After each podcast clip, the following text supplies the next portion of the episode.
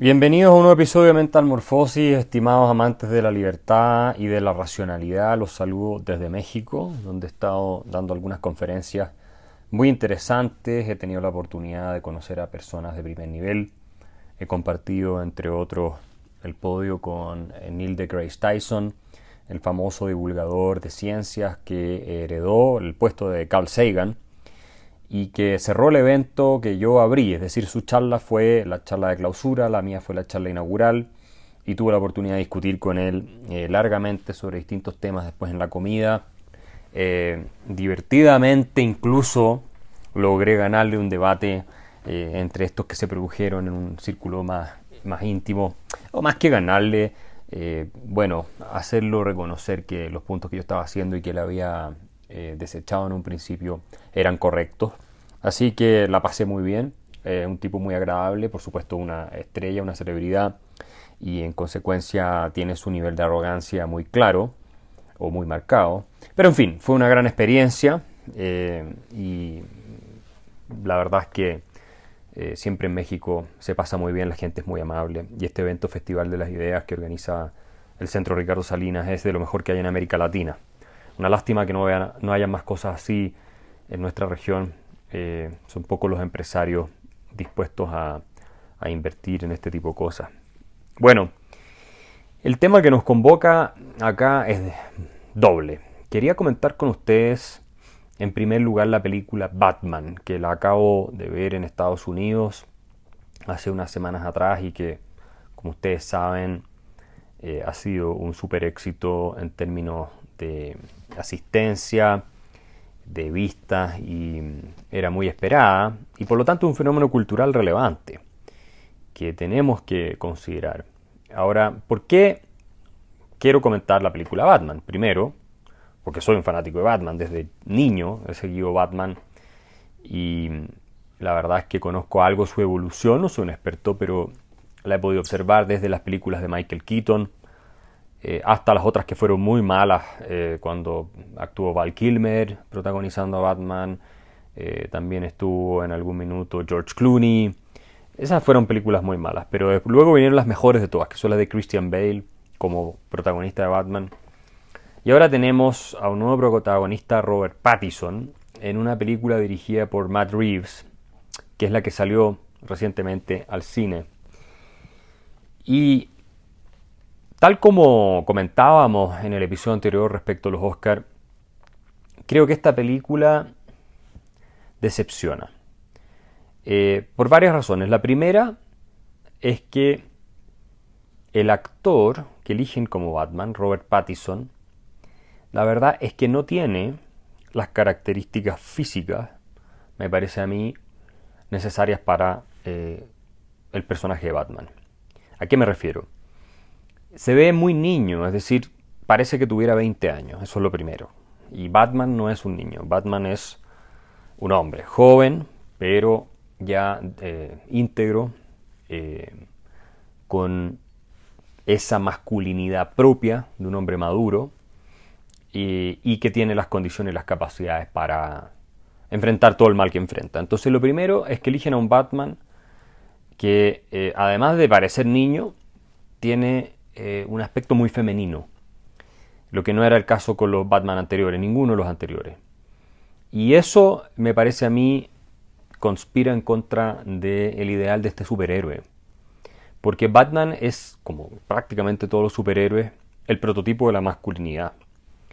Es eh, un hombre que eh, tiene más fuerza, más habilidades, tiene sobre todo una eh, capacidad de asumir una responsabilidad tremenda y de sacrificarse por un bien mayor, convencido totalmente de la justicia de la causa que está llevando adelante.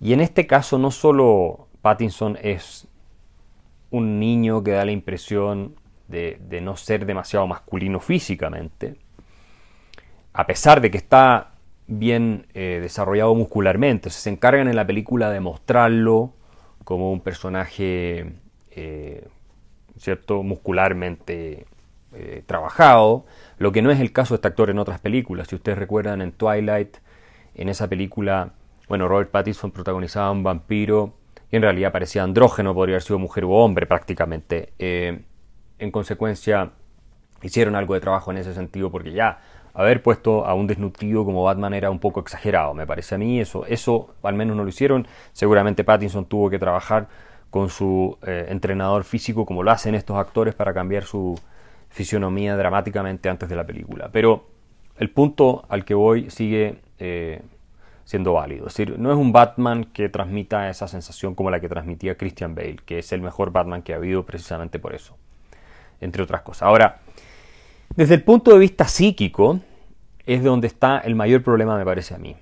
Este Batman eh, que protagoniza Pattinson es un Batman frágil, es un Batman medio lastimoso, mm, tanto lloricón, que tiene culpa eh, de su posición social. Sabemos que eh, es Bruce Wayne, ¿cierto? Que es un hombre heredero de una fortuna multimillonaria en Ciudad Gótica. Su padre era el hombre más rico, uno de los más ricos en Ciudad Gótica. Fueron asesinados en toda esta ola de crimen ahí. Y él, de niño, entonces termina heredando toda esa fortuna y tiene un tutor que es Alfred que lo acompaña en todo su desarrollo hasta que es un adulto. Eh, pero en este eh, nuevo producto eh, o en esta película que sacaron ahora, la verdad es que Batman no inspira absolutamente ninguna admiración para gente joven, hombres jóvenes o en general aquellos que están buscando un superhéroe, hicieron una especie de víctima y esta la película tiene varios elementos de eh, corrección política, ¿no? de toda esta ideología woke de la que hablábamos en el episodio anterior. Eh, por ejemplo, en la película todos los buenos son negros y todos los malos son blancos. O sea, Batman es blanco, pero está eh, caracterizado como perteneciente a esta élite blanca, y en algún minuto hay una línea en la película en que se dice esto, ¿no? Como lo white privilege, el privilegio blanco, como que Batman vendría siendo, al ser Bruce Wayne, eh, parte de todo este problema porque él es eh, uno de los privilegiados que dirigen la ciudad. Entonces todos los que dirigen la ciudad son, o casi todos son blancos, corruptos, prácticamente la gran mayoría, incluso el padre de Batman es presentado en esta ocasión como una persona que incurre en actos moralmente cuestionables, hay una zona muy ambigua ahí. Eh, yo no recuerdo en ninguna película que eso haya pasado antes, tal vez en alguno de los cómics ocurrió, pero yo no creo que haya sido el caso. Ustedes tal vez me pueden comentar si es que lo han visto. Eh, y, en fin, hay una escena en que se comenta esto de los blancos privilegiados que están llevando adelante la ciudad y que son los responsables de toda la corrupción y todo el desastre. Y bueno, Batman o Bruce Wayne, que es Batman, ¿cierto? Aparece muchas veces eh, mostrándose con esta culpa y además que quiere deshacerse de toda su fortuna y regalarla, ¿no? Y que eso es muy propio de toda la discusión en Estados Unidos del white privilege, que es esta ideología totalitaria, fascista, racista de la que ahora hablamos anteriormente y que ahora se ha volcado en contra de los blancos. ¿Y qué, qué pasa? Que los blancos que endosan y apoyan y promueven esta ideología tienen que hacer exhibicionismo eh, moral, eh, autoflagelándose públicamente y reconociendo sus privilegios para, ¿cierto? Para ojalmente poder mantenerlo. Y Batman es, es lo que hace, ¿no? Eh, en cierto sentido en esta película no es algo que sea muy marcado, pero se muestra en esta película este, esta culpa, está este origen ilegítimo de la fortuna o, la, eh, inmoralidad eventual de esa fortuna.